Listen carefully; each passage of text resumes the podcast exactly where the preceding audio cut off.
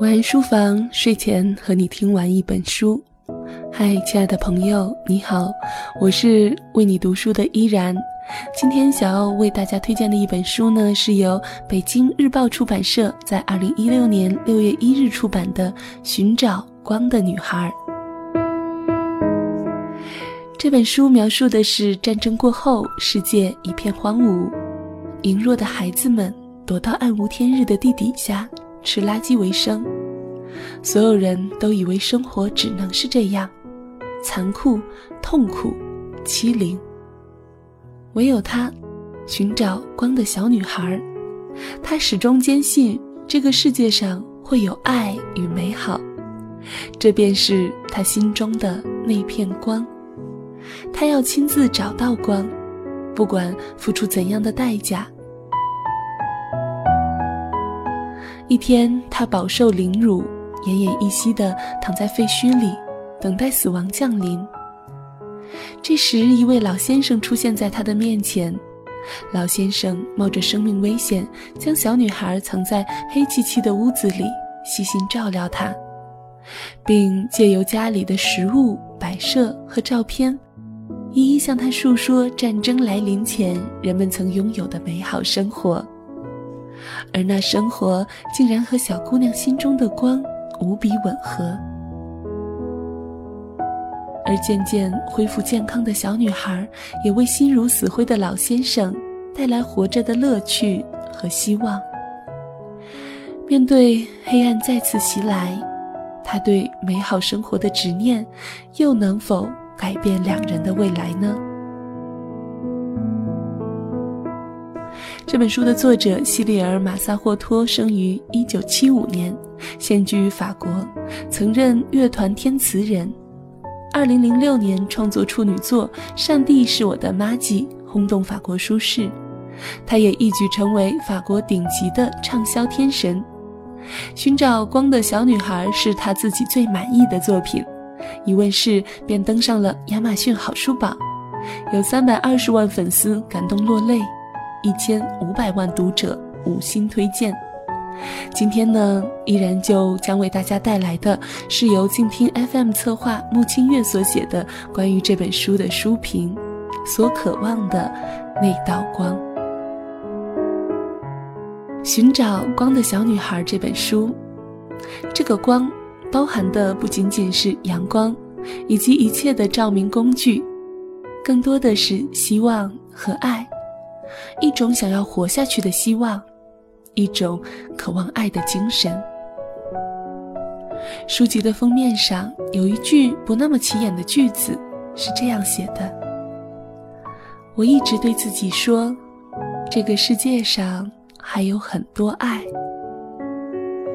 这本书的故事背景是处于战乱荒芜的世界，每一个人都有可能在下一秒就丢掉了自己的性命。生活在挨饿受冻的世界里，谈什么爱呢？显然，爱会变得很肤浅，很不切实际的。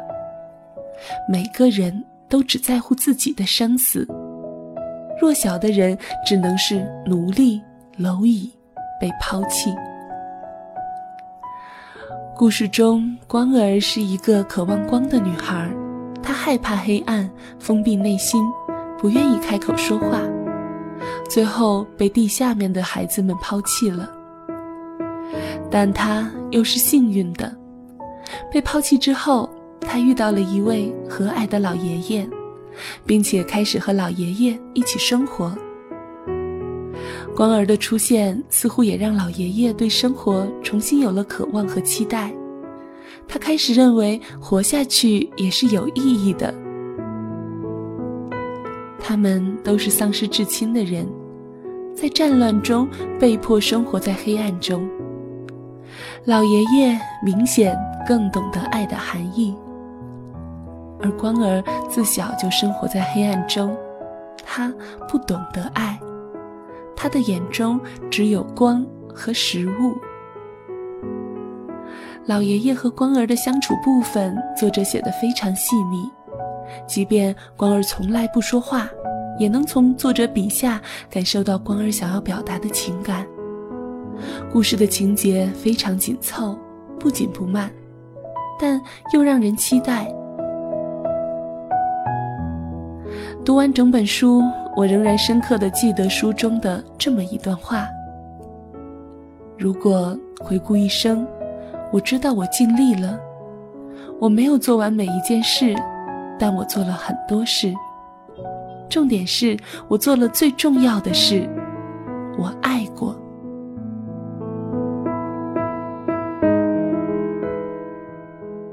我爱过，这是一件最简单也最难的事情了。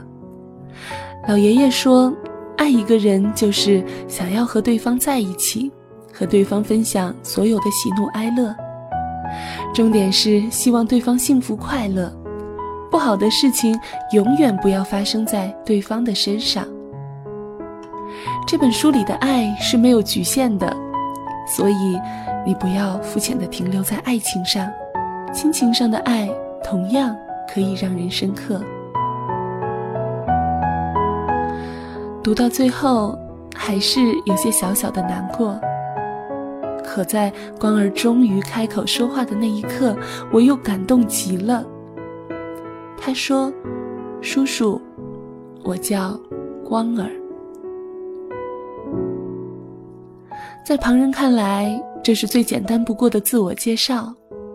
可对于关儿来说，这是需要莫大的勇气的。他在无意识下开口说话了，就像爷爷说的那样：当所有事情都能开口说出来的时候，意味着终于得以释怀。关儿不再是那个不懂得爱的孩子，他感受到了老爷爷的爱，感受到了光的存在。这一切都预示着一个好的开始。只可惜他到最后都未能知道老爷爷的名字，老爷爷也未能听到他讲话。但是光儿用他自己的方式告诉了爷爷，他们自由了。那曲没有节奏感却依然动听的钢琴声，传达着无限的爱意和自由。我想，没有比那一刻更美妙的时光了吧。深刻的爱过一个人，人生才算是真正的完满吧。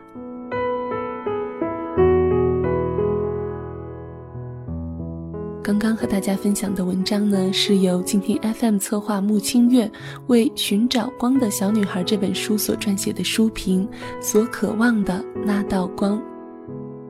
不知道你是否读过这本书？如果你读过，或是你对今天的这篇书评有所感触的话呢？欢迎你在节目下方留言。我是主播依然，喜欢我的声音，可以在新浪微博关注 NJ 依然，或是加入我的公众微信 NJ 依然五二零。想要收听更多的有声节目，欢迎在公众微信平台搜索“静听有声工作室”，安静聆听，让心宁静。晚安书房，和你睡前听完一本书。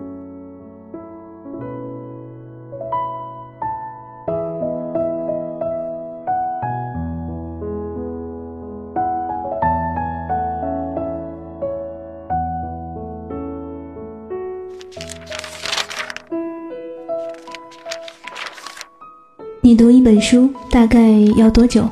我读一本书大概需要一个星期吧。嗯，差不多三四天吧。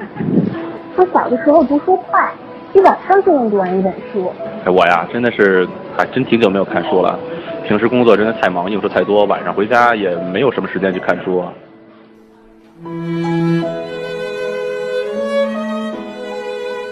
一本书到底要读多久？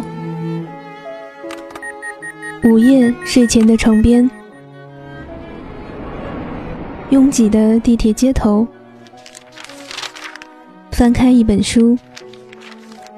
每周日晚就在喜马拉雅晚安书房，和你一起睡前听完一本书，